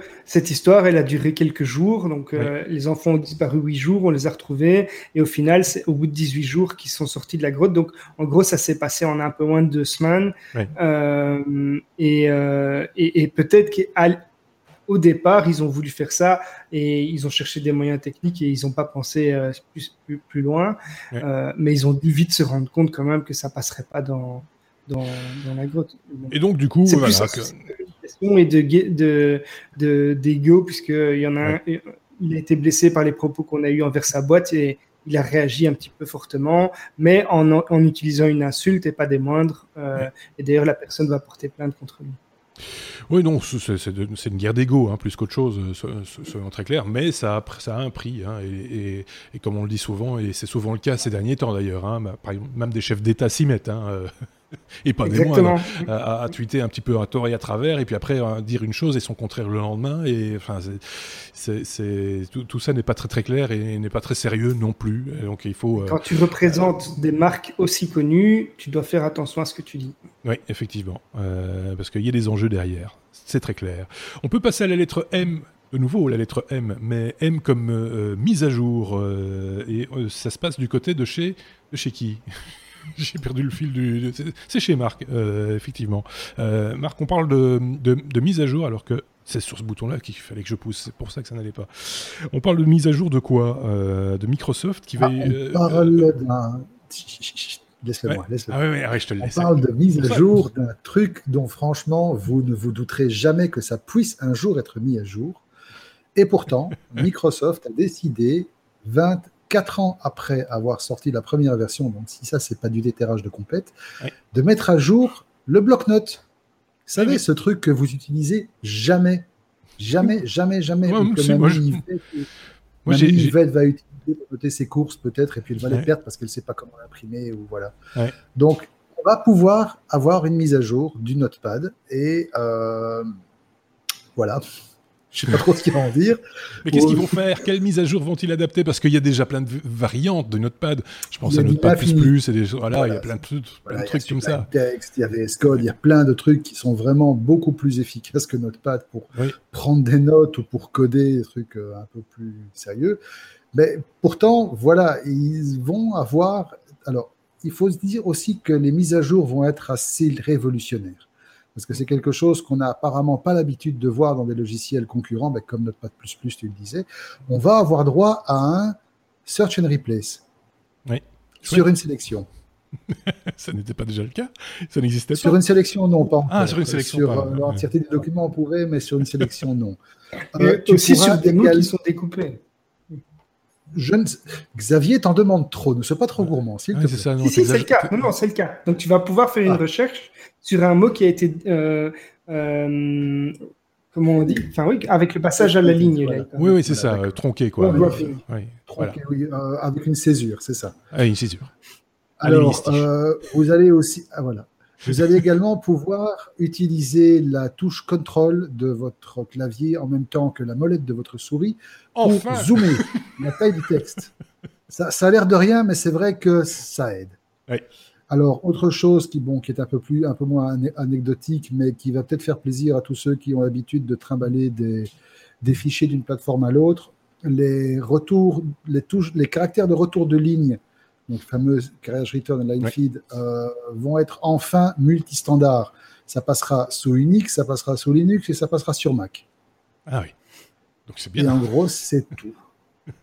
Qui était une des seules raisons pour perspective d'acheter un jour. Il y a aussi la Attendez, vous parlez en même temps, ça ne va pas du tout. de. Que, que- que disais-tu, euh, Xavier? Parce que tu parles en même temps que Marc. Je disais que le retour à la ligne, c'était une des seules raisons pour laquelle j'ai un jour utilisé WordPad ça, ça te à manquait. la, à la place du Notepad quand je n'avais pas le. Notepad plus plus installé. Moi, je vais vous étonner, mais euh, j'ai un souvenir ému du, du bloc-notes parce que c'est ma, toute première page HTML. Je l'ai écrit dans, dans, dans le bloc-notes parce que j'avais pas d'autre éditeur sous la main. Et, euh, et je voulais absolument faire une page, mais c'était il y avait trois fois rien dedans. Mais c'est ma, ma première page, premier site entre guillemets. Il y avait quand même deux pages, trois pages même, euh, que, entièrement fait au bloc-notes. donc, donc voilà. Mais bon. Respect. Bah, ouais, enfin, respect, tout de suite, cinq balises, pff, c'était pas non plus euh, la, fin du monde, quoi. Mais bon, voilà, c'est, euh, ça- m'a servi. Ça me sert encore de mémo sur mon bureau. Mais je suis sûr qu'il y a d'autres outils qui sont, fonctionnent super bien. Mais euh, quand je suis au bureau, j'ai besoin de, de temps en temps, j'ai pas de quoi écrire, donc j'ouvre le bloc-notes, je tape ce que j'ai besoin dedans et je le laisse ouvert dans un coin et ça me sert de mémo. Voilà. Si vous, de votre côté, vous avez l'usage du bloc-notes, n'hésitez pas à nous le faire savoir. Alors, il, y a Euh, encore un, il y a encore un petit truc qu'ils ont rajouté qui, qui est aussi anecdotique, mais qui aura son utilité certainement chez certains. C'est la possibilité, directement à partir du bloc-notes, de faire des recherches sur Bing en Ah oui. cliquant avec le bouton droit de la souris sur un mot et en sélectionnant l'option qui va bien dans le menu. Ah oui. Voilà. Bon, ok, Il y a quelqu'un qui utilise Bing? Les gens qui utilisent le bloc-notes. Si tu utilises Notepad et Bing, viens en parler dans le podcast. Oui, c'est ça. Si vous utilisez ces outils, ben, n'hésitez pas à nous le faire savoir. On se moque, mais Nous je ne a- jugerons pas. Non, non, mais non, mais il n'y a pas de raison en plus. Euh, so- so- soyons très clairs. Euh, Il y, a- il y a plein de raisons d'utiliser Bing, autres, enfin, et, et plein de raisons aussi de ne pas utiliser les outils Google. Hein. Euh, je connais des gens qui sont réfractaires à l'ensemble de la, de- de- de- des outils Google et qui préfèrent, à la rigueur, utiliser ceux de Microsoft. Ça se respecte complètement. On parlait de mise à jour justement, et on parlait, je parlais en l'occurrence de, de Google. Il y a une autre mise à jour de taille, c'est celle de Chrome, et on le sent bien hein, du côté de chez Google, et on le ressent dans Chrome. Tout ce qui pas HTTPS, ça a un petit peu du mal à passer. Hein, euh, c'est ça, que vous le veuillez ou non, si vous Ouais. avez un site web, vous allez devoir vous y faire. Il va Ouais. falloir passer à l'HTTPS. Ouais. En gros, euh, Chrome a déployé une mise à jour le 24 juillet. Euh, c'est la version 68 euh, qui indique tous les sites qui ne sont pas en HTTPS comme non sécurisés. Euh, donc, en, gros, qu'est-ce que ça a comme impact? C'est que euh, ben, les gens vont avoir déjà moins confiance euh, dans, votre site, mais surtout, la page pourrait ne pas s'afficher selon les réglages de l'utilisateur. Et pourquoi est-ce qu'ils font ça? C'est tout simplement parce que si vous n'êtes pas en HTTPS, les informations qui sont transmises par la, la page web vont passer en clair. Donc en gros, quand vous avez vous, vous tapez un mot de passe, quand vous remplissez un formulaire, si s'il y a des cookies ou bien vous tapez les numéros de votre carte de crédit, Mhm. toutes ces informations, quand elles sont renvoyées au serveur, vont passer en clair. C'est-à-dire que quelqu'un qui est sur le même, le même réseau que vous, que ce soit Wi-Fi ou câblé, va pouvoir scanner le réseau et récupérer euh, le trafic et, l'analyser en clair, c'est-à-dire qu'il va voir, par exemple, votre adresse, email, votre mot de passe tel que vous l'avez tapé. Euh, alors ça fait partie d'une transition qui a été faite euh, en douceur entre guillemets puisque euh, au départ la première version qui a mis en place une sécurité c'était la version 56 en janvier 2017 avec un affichage non sécurisé sur tous les sites qui avaient un mot de passe ou des infos de carte de crédit. Ensuite, en octobre 2017, ils ont sorti la version 62 qui euh, affichait ce, message de sécurité pour tous les sites avec un formulaire ou les pages HTTP qui sont visitées en mode incognito. Donc, si vous avez une raison d'aller sur un site en mode incognito, eh bien, sachez que quelqu'un qui scanne le réseau peut savoir que vous allez sur cette page euh, et ce que hmm. vous y faites. Euh, enfin, la dernière le dernier stage, c'est cette version-ci qui bloque tout. Alors, pourquoi est-ce que on... d'autres avantages de l'HTTPS, c'est pour améliorer le ranking et euh, l'optimisation des moteurs de recherche, puisque Google très clairement maintenant pénalise les sites qui ne sont pas en HTTPS. Ça améliore, comme on l'a dit, la sécurité, les sites et la confidentialité. Ça augmente la crédibilité, la confiance des visiteurs. Ça augmente aussi la vitesse puisque l'HTTP2 euh, est plus rapide que l'HTTP. Et euh, il faut savoir que maintenant, l'HTTPS qui était payant pendant euh, très longtemps et c'était pas donné d'ailleurs, il est maintenant possible avec Cloudflare ou bien Let's Encrypt par exemple d'obtenir des certificats SSL gratuits reconnus sur tous, si je ne me trompe pas, ou en tout cas la grande majorité des explorateurs. donc il ne faut pas s'en priver. Oui, d'ailleurs, euh, la, plupart des, des hébergeurs mutualisés euh, proposent ce type de, de, de licence euh, mutualisée, elle aussi, et gratuite. Hein, ça fait partie de, du package maintenant. Ils se sont bien rendus compte que ça allait devenir totalement nécessaire et indispensable. Euh, reste encore, effectivement, à faire évoluer nos pages. je parle des nôtres, celles des technos, mais d'autres sites aussi. Faire évoluer l'ensemble des pages parce que les contenus aussi doivent avoir des URL contenant une adresse HTTPS hein, de plus en plus. Effectivement, donc la racine du site doit être en HTTPS, mais tous les, tous les outils utilisés ou toutes les références euh, euh intégrées dans votre page doivent être également euh, sécurisées. Donc, si vous, si vous intégrez une page qui n'est pas en HTTPS dans votre site, via par exemple une iframe, eh bien, vous allez avoir une, une, une alerte. Ok, bon, ben autant autant le, le savoir euh, et, et, vous allez comprendre pourquoi euh, vous allez avoir de plus en plus de, de notifications de ce type-là, tout en sachant aussi que et ça il l'avait déjà annoncé par le passé, Google va euh, limiter le entre guillemets le référencement des pages qui ne sont pas HTTPS. Hein. Il, donc il y, a, il y, a un intérêt aussi à, à passer sous ce, ça sous quasi indispensable. C'est indispensable. Voilà, ça c'est l'évolution des choses. Que voulez-vous, c'est comme ça. Euh, on peut passer à la lettre euh, R, R comme euh, réalité augmentée, Marc. On va parler de quelque chose que moi je ne connais absolument pas. Euh, c'est quoi cette, histoire de nerf De nerf C'est quoi? Alors, nerf, tous ceux qui ont des enfants doivent connaître forcément les nerfs. Je vois que Xavier m'a fait un grand signe. J'imagine qu'il s'est déjà. il a des garçons, lui, donc. voilà, donc il a déjà dû s'amuser à passer quelques après-midi comme moi à plus courir après les fléchettes qu'à jouer réellement parce qu'il faut les recharger, il faut les remettre dedans. Donc le Nerf, pour ceux qui ne connaissent pas, c'est une gamme de pistolets, d'armes, de petites, enfin ça va de, de, la petite pétoire, ce sont des jouets absolument. Ah ça va de la petite pétoire euh, style euh, petit pistolet de poche à la grosse sulfateuse euh, style Gatling, ça va, ça va vraiment très gros. Et en fait, ça envoie des petites fléchettes de cette taille-là en mousse. Ah, c'est totalement... ça qui non, mais c'est parce que je, viens de comprendre. Euh, je, vous explique en deux mots. Je fais juste une petite parenthèse. Je traversais le service euh, IT de mon entreprise euh, ce matin et, j'ai senti un truc dans ma nuque. Et quand je me suis retourné, j'ai marché sur un truc en mousse. Et c'était un truc comme ça. Voilà. Donc on m'a tiré dessus, en fait. c'est typiquement leur cible. Hein. C'est les enfants et les IT. Voilà, c'est exactement. Et voilà, ça explique pourquoi. C'est vrai que le cœur de cible, on se demande parfois même si c'est pas plus l'IT que l'enfant, parce que tous les services IT utilisent des nerfs à tel point que dans certains jeux vidéo, notamment Prey, euh, le nerf est une des armes.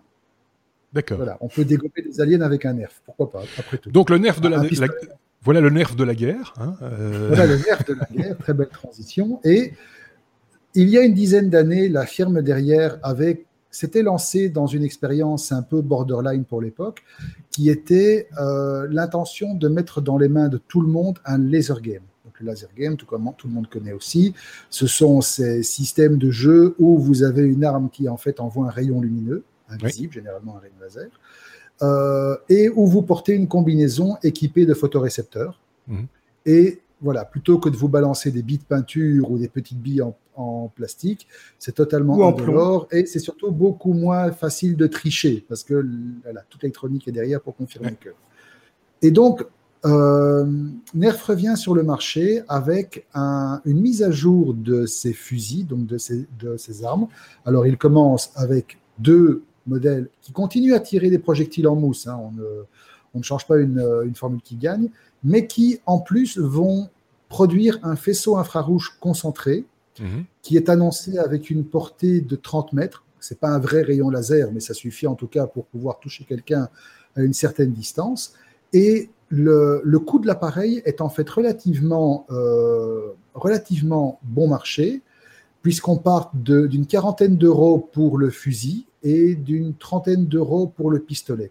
Alors, euh, il faut savoir que chaque appareil embarque un émetteur infrarouge et un récepteur, et donc en fait se comporte comme une entité seule. Mais là où ça devient intéressant, c'est que il n'est plus nécessaire de jouer, d'être à deux pour pouvoir jouer, parce qu'il y a également moyen de coupler l'appareil avec une application pour smartphone.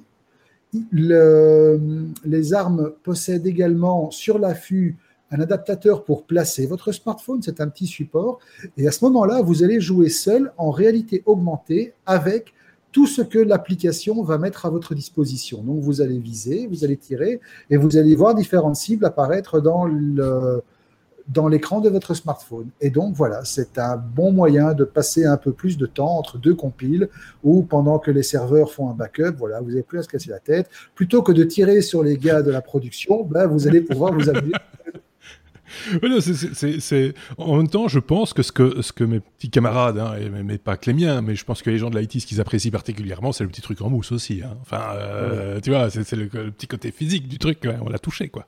Il l'a senti, non Il n'a pas senti. Hein il va revenir. Attends, je vais avoir un retour.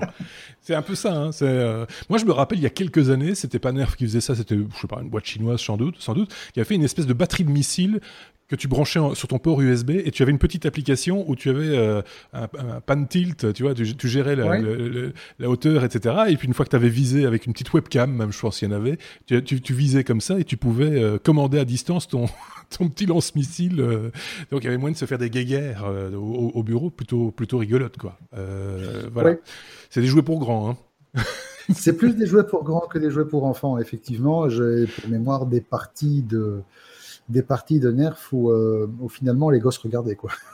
Par contre, euh, on l'a pas repris dans l'actualité de cette semaine, mais puisqu'on parle d'armes euh, et de jouets, mais qui pourraient s'apparenter à des jouets, mais qui n'en sont pas, euh, je rappelle quand même cette histoire d'armes imprimées en, en, 3D. Je pense qu'il y a une injonction d'un juge aux États-Unis qui a décrété qu'on ne pouvait pas, dans 8 États en tout cas, qui a décrété qu'on ne pouvait pas partager euh, ces fichiers, donc euh, permettant l'impression d'armes sur sur imprimante 3D. on aura peut-être ou sans doute l'occasion de revenir sur ce sujet dans un prochain épisode à la fin, à la fin de l'été sans doute, parce que l'affaire n'est pas close manifestement.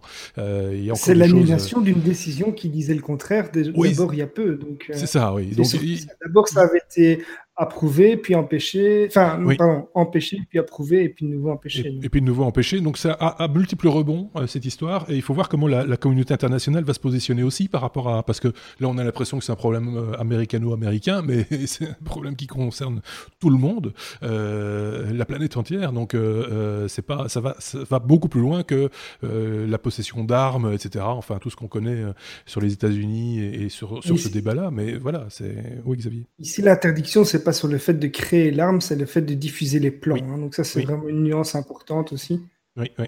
Et donc, bon, euh, diffuser des plans d'une arme qu'on va pouvoir créer sans aucun numéro de série, sans suivi, sans etc., ça pose quand même des questions éthiques euh, importantes. Je voulais pas plomber l'ambiance, mais, euh, mais voilà, ça faisait partie aussi de l'actu de ce, de ce mois de juillet, donc il fallait quand même qu'on en, qu'on en dise un tout petit mot, même si on aura, comme je l'ai dit, la possibilité sans doute de revenir sur ce sujet plus tard. On est à la lettre S. Oh, on n'a pas tout à fait fini. Hein.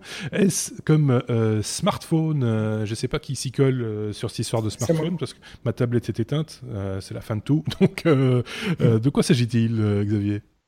Alors, c'est une news pour nos amis français. Ah oui.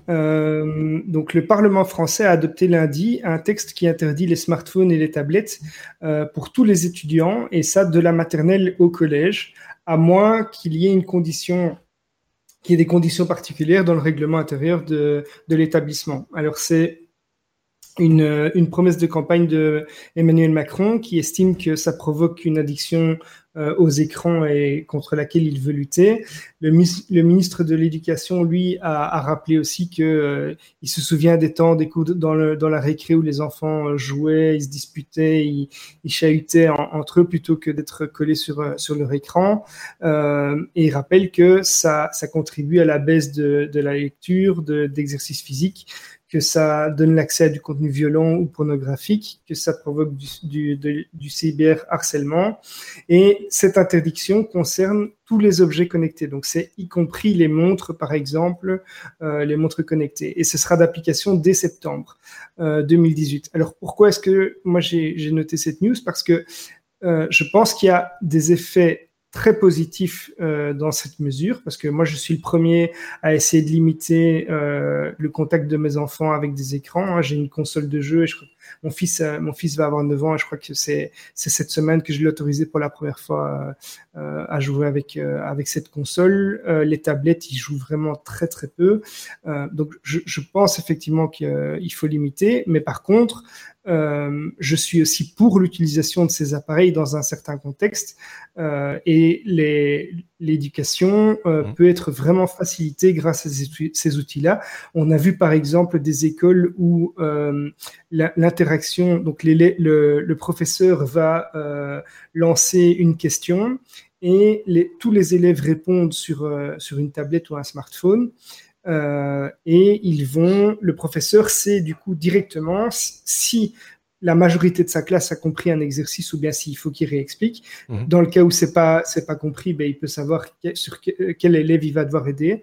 Alors heureusement, l'interdiction n'est pas sur le sur euh, les tablettes euh, ou smartphones que l'école euh, proposerait dans le cadre de cours. Donc c'est à mettre en pondération. Mais donc voilà, je sais pas quel est votre avis sur la question, mais moi je pense qu'il y a du pour et du contre sur cette décision. C'est clair qu'il y, a, enfin, une fois de plus, interdire, c'est toujours euh, se, couper euh, d'une possibilité d'éduquer euh, quelque part aussi. C'est-à-dire, tu as un smartphone, le gamin sait ce que c'est un smartphone, autant lui montrer sur son smartphone ce qu'on peut faire, ce qu'on peut pas faire, comment s'en servir, etc., plutôt que de l'interdire purement et simplement. Enfin, avis personnel. Personnellement, je n'ai pas d'enfant, donc je ne suis pas, je ne suis pas coincé entre guillemets entre le marteau et l'enclume. Donc voilà, c'est, je sais pas ce que Marc en pense, qui est un grand garçon, lui. Enfin, Marc est un grand garçon, mais il a un grand garçon. C'est ce que je voulais, je voulais dire. Euh, c'est deux grands garçons. Voilà, c'est ça. Mais je, trouve ça un peu, je trouverais ça un peu dommage d'interdire, alors que c'est un outil qui peut être aussi éducatif de pouvoir montrer les choses. Non? Disons que ça présuppose un, un postulat de base qui est que le corps enseignant soit sensibilisé à oui, oui. la réalité technologique. Ce qui est pas et ça, effectivement, ce n'est pas toujours le cas. Et ça, effectivement, j'ai eu l'occasion de m'en rendre compte durant la totalité des études secondaires de mon gamin, vu qu'il vient de sortir de secondaire, où, euh, par exemple, je ne prends que le cours de français. Chaque année, ils avaient des ouvrages à lire. Ils devaient en faire la synthèse, l'analyse, etc. Mais mon gamin, je l'ai habitué très vite, euh, bah, en tant que papa geek, forcément, aux réalités de la technologie. Et donc, euh, pas dans le but de, le, de, faire du forcing, mais Lucas, à 8 ans, il avait une liseuse. Mm. Truc premier de gamme, entrée de gamme, mais il a toujours été un grand lecteur, donc une liseuse est un investissement pour un gosse de cet âge-là qui était intéressant. Mm. Et ça s'est jamais démenti, il a eu plusieurs modèles depuis lors et il continue toujours à bouffer autant de livres. Or, je me rappelle que depuis le, le premier contact avec ses profs de français de secondaire, la, à part deux qui ont été plus ou moins compréhensifs, les résultats des approches pour savoir s'ils pouvaient lire les bouquins de l'école, puisqu'ils étaient forcément disponibles sur Amazon, ouais. et disponibles en e-book également, s'ils pouvaient les lire sur son Kindle ou son, son bouquet d'avant, Bah, le résultat était Niet, non, je veux pas d'iPad dans ma classe. Mais madame, c'est pas un iPad, c'est une liseuse, c'est même pas connecté à Internet, on ne sait rien faire à part ça que lire. Non, c'est un appareil technologique, c'est le fruit du démon. Je caricature à peine. Donc, pour que tout ce que vous dites, Xavier et toi, et qui a tout à fait du sens, puisse être remis dans un certain contexte, il faut qu'il y ait déjà une sensibilisation à l'intérêt et aux avantages de la technologie, mais également aux dangers de la technologie. Et j'ai parfois un peu l'impression, et c'est autant valable dans notre petit pays que chez nos voisins français, que beaucoup de décisions sont prises parfois sans qu'il y ait vraiment eu une éducation des mmh. personnes qui prennent ces décisions aux tenants et aux aboutissants de ce que la technologie peut avoir de positif ou de négatif. Et dans ce cas-ci précis, la suppression pure et simple de tous les smartphones, je passe les tablettes, mais de tout, pure et simple des smartphones en milieu scolaire, pour moi, c'est une erreur. Mhm. C'est une erreur parce qu'il y a manière à éduquer, mhm. il y a manière à montrer aux gosses qu'on ne sait pas parce qu'on a un smartphone qu'on doit être collé dessus du matin au soir, mais qu'on peut l'utiliser différemment. Ça fait aussi partie de ce que l'école pourrait montrer. Ça fait aussi partie de ce que l'école pourrait faire prendre conscience, pas seulement aux élèves, mais aussi à leurs parents. Mmh. Parce qu'il y a parfois un trop grand laisser-faire de la part des parents. Et là, l'école aurait peut-être aussi un rôle à jouer. Mais de nouveau, ce sont des situations où les décisions qui sont à la base sont parfois prises un peu trop à l'emporte-pièce, ou si pas, comme dans le cas de Macron, c'était une promesse de campagne, et les promesses de campagne, quand elles sont facilement réalisables, elles sont sacrées, et quoi qu'il advienne, que ce soit positif ou négatif, on s'en fout, il faut, parce que ce sont les seuls trucs qui vont rester le jour où on fera le bilan. Mmh. Et donc voilà, c'est hélas trop souvent marqué de je le fais en dépit du bon sens et tant pis, après moi les mouches. On verra évidemment les suites hein, de cette décision parce qu'apparemment il y a plusieurs lectures de la loi et que euh, finalement ça laisserait plus de champ euh, aux, chefs d'établissement scolaire de pouvoir décréter que oui, que non, etc. Enfin il n'y a pas d'interdiction euh, formelle entre guillemets, mais donc voilà, c'est une fois de plus une, une affaire à suivre. C'est toujours dommage de de se couper d'une technologie pour des prétextes un petit peu idiots. Je pourrais comprendre qu'on interdise, par exemple, de venir avec sa tablette à la piscine. Parce que ça n'a pas, c'est pas le lieu, euh, ou au cours de gymnastique. Enfin voilà, des choses comme ça, des choses un peu cohérentes. Mais aller à l'école avec son smartphone aujourd'hui en 2018, euh, sans effectivement l'avoir toujours collé à son à son oreille ou sous les yeux pendant les cours, ça, on est d'accord, c'est pas fait pour ça euh, dans ce cadre-là. Mais c'est là qu'on peut l'apprendre aussi, quoi il faut, il faut raison garder. Je vais prendre deux petits exemples et puis on va laisser tomber le sujet, parce que sinon on peut en parler pendant, des heures. Ça ne, se passe pas, ça ne se passe pas dans l'école de Lucas, ça se passe dans une autre école. Un professeur décide que chez lui, dans sa classe, le GSM, le smartphone, n'a pas droit de citer, sous aucun prétexte. Mhm. Un jour, un élève débarque en disant Excusez-moi, madame, mais je dois garder mon smartphone parce qu'il n'est pas possible que mes parents me téléphonent pour me prévenir que je dois être à la sortie de l'école parce que ma grand-mère en a plus pour très longtemps et il est possible qu'elle meure aujourd'hui et je dois être, mmh. prévenu. Mmh. L'institutrice n'a rien voulu entendre et évidemment ce qui devait arriver est arrivé et c'est allé assez loin parce que les parents ont attaqué l'école et tout. Ça, c'est un cas où, franchement, la chose a été mal gérée. Mmh. Un autre exemple où ça a été mal, où c'était très bien géré, par contre, et ça, c'est dans une autre école, le prof demande aux élèves simplement, quand vous entrez dans mon cours, vous déposez votre smartphone. Il y a un panier à l'entrée, vous mettez vos téléphones dedans. Mmh. Moi, ça m'assure que s'il y a un problème, je sais aller voir le smartphone qui sonne et je sais le donner à l'élève. Oui, ce que Mais moi, ça me garantit aussi que pendant le cours, vous n'êtes pas en train d'être sur Instagram, sur Snapchat ou n'importe quoi comme merde, mais vous assistez à mon cours. Ça, c'est il, y a, il y a différents et, c'est formateur en plus, hein, parce que ça permet aussi euh, aux, gamins de comprendre. Ah bah oui, voilà, quand il y a des moments où il faut, il faut le laisser de côté, il faut le laisser euh, sur la table à côté, euh, une personne de confiance, en l'occurrence l'enseignant. Enfin voilà, plein, plein de raisons. On n'a pas envie de jouer au vieux con et être trop, trop éducatif ou quoi que ce soit, c'est pas notre but, mais c'est voilà toutes les raisons possibles de ne pas interdire en fait, hein, qui, qui, qui, peuvent venir, qui peuvent émerger aussi. On peut passer à la lettre W parce qu'on on arrive déjà au terme de ce 176e euh, épisode. C'est notre traditionnel oui mais non. Et cette semaine, dans le oui mais non, il y a un sujet, euh, me semble-t-il, relativement grave que nous apporte. Tragique. Ah, c'est Marc, évidemment, qui nous apporte le sujet le plus grave. c'est cette interdiction, une fois de plus, euh, qui a été faite par PayPal cette fois-ci. C'est fondamental. Il est interdit de mourir. Mourir. C'est interdit. Il est interdit de mourir. Mourir contrevient lourdement et gravement avec effectivement prise de mesures de rétorsion immédiate, contrevient aux conditions d'utilisation générale de PayPal. Et en fait, on veut pour preuve un malheureux monsieur qui s'appelle Howard Durdle, dont l'épouse est décédée mmh. des suites d'un cancer. Et la, dame, et la, dame, avait un, compte PayPal. Mhm. Mais hélas, au moment de son décès, le compte PayPal de la dame présentait une balance débitrice. Donc elle devait mhm. de l'argent à PayPal. Et le jour, quelques jours après le décès, après avoir mis sa, malheureuse épouse en terre, le, le, mari a eu la très désagréable surprise de recevoir un courrier écrit de PayPal lui disant que vous êtes en violation avec la condition 15.4 de votre accord avec PayPal Crédit à la suite de, la, réception de votre avis de, de décès. Donc, étant donné que vous êtes décédé, conformément à la condition susmentionnée, nous sommes en droit de fermer votre compte avec effet immédiat, de résilier votre contrat et de demander le remboursement du montant arriéré. Clac, vas-y, je te balance ça dans la gueule. Ça fait toujours extrêmement plaisir. Donc, Monsieur Dordel a quand même eu une réaction tout à fait honorable. Il s'est empressé de publier une photo du courrier sur Twitter en se demandant en gros euh, what the beep, parce que c'était un peu n'importe quoi. Et euh, PayPal s'est aplati en ah expliquant que courrier automatisé, procédure, machin, désolé. Évidemment, on va bien entendu annuler la dette de madame, on s'excuse.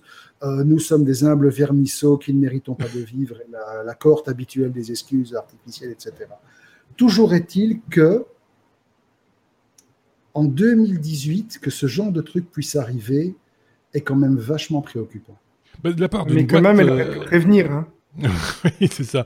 Non, mais soyons, soyons clairs. Alors, on a l'impression que les erreurs administratives, elles existeront toujours. Euh, il y a toujours eu des erreurs, administratives. Mais ici, c'est une boîte privée. c'est d'autant plus énervant, euh, quelque part. Tu vois, c'est pas une administration euh, publique avec une cohorte de gens qui ne se parlent pas entre eux, qui font n'importe quoi. Ou voilà, Ici, c'est quand même un truc. voilà, je ne comprends pas déjà qu'il n'y ait pas de contrôle de, en amont de, des procédures. Quoi. Ce n'est même pas ça. Tu dis ce n'est pas une administration, mais à partir du moment où tu fais intervenir un aspect hein. administratif quelque part dans une boîte privée ou pas, tu vas d'office introduire le petit grain de sable qui fait qu'à un moment, ça va forcément foirer. Euh, ça n'a rien à voir le truc qui m'est arrivé, mais euh, il y a quelques mois, le fournisseur télédistribution à OML, donc là où moi j'habite, euh, qui était numéricable, a décidé de mettre la clé sous la porte. En fait, ils ont été rachetés par une autre boîte. Il faut savoir que euh, la transition a été gérée de manière. Alors, dire que c'était apocalyptique, ça aurait été gentil. Nous nous sommes ramassés des dizaines de courriers, parfois quatre ou cinq le même jour, ah pour nous prévenir que SFR arrêtait ses services. Donc, à la fin, on était quand même un peu au courant. Ils ont quand même réussi, malgré ça, à foirer la coupure de l'abonnement, à foirer la transmission des infos, enfin, ils ont foiré tout ce qui était possible de foirer, y compris jusqu'à la facturation, où ils nous ont facturé des frais de contrat alors que le contrat était déjà clôturé. Donc, ils ont fait absolument tout ce qui était possible. C'est de l'administratif, c'est une boîte privée. Mmh. Donc, à partir du moment où tu as de l'administration dans une boîte privée, tu peux être sûr que ça va foirer à un moment. Donc, oui, c'est vrai.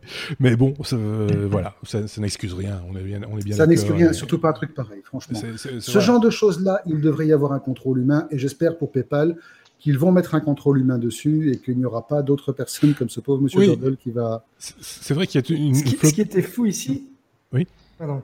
Ce qui était fou ici, c'est qu'il mentionne clairement le décès, quoi. C'est mentionné, c'est pas juste un c'est ça que je, euh, ou, alors, ou alors ils ont vraiment une, un système, une intelligence artificielle, appelons ça comme ça, même si c'est le, terme est galvaudé, mais qui, qui va chercher des termes, euh, qui, qui, qui, oui, c'est ça, qui, qui, qui, compose un texte sur base de différents éléments et, et, voilà le résultat. Mais c'est quand même, enfin, c'est, on n'en est plus à, enfin, je sais pas, je, je, suis, je suis sans voix. Euh, et quand je suis sans voix, hein, Il est temps de terminer le podcast. Euh, C'était le 176e épisode. J'espère que tout est enregistré sur le disque dur, les amis.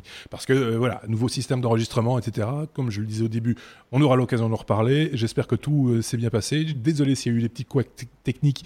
C'est mes doigts aussi qui ont ripé sur la, la nouvelle interface. Mais pour le reste, le contenu, je crois, en, humblement que c'était tout à fait intéressant et agréable à écouter, grâce entre autres hein, euh, à, Bru à, à, Bruno. de ce côté-ci, qu'on retrouvera très bientôt euh, dans des hors-séries, parce qu'il y a encore des hors-séries. Hein, cet été, au mois d'août, on vous a encore euh, concocté deux, trois petites choses qui ont déjà été enregistrées par le passé. Je tiens à le préciser d'ailleurs, des enregistrements pré- Coupe du Monde, où on avait encore plein d'illusions, etc. merci également. oui, c'est ça. Ça va. Je pense que ça va. On va se faire un petit peu. Voilà, c'est pas grave. Euh, merci à, à, Xavier. À très bientôt. Merci à, Marc également et, euh, et, à très bientôt. Voilà, Bruno qui démonte le studio de son côté. merci. Au revoir.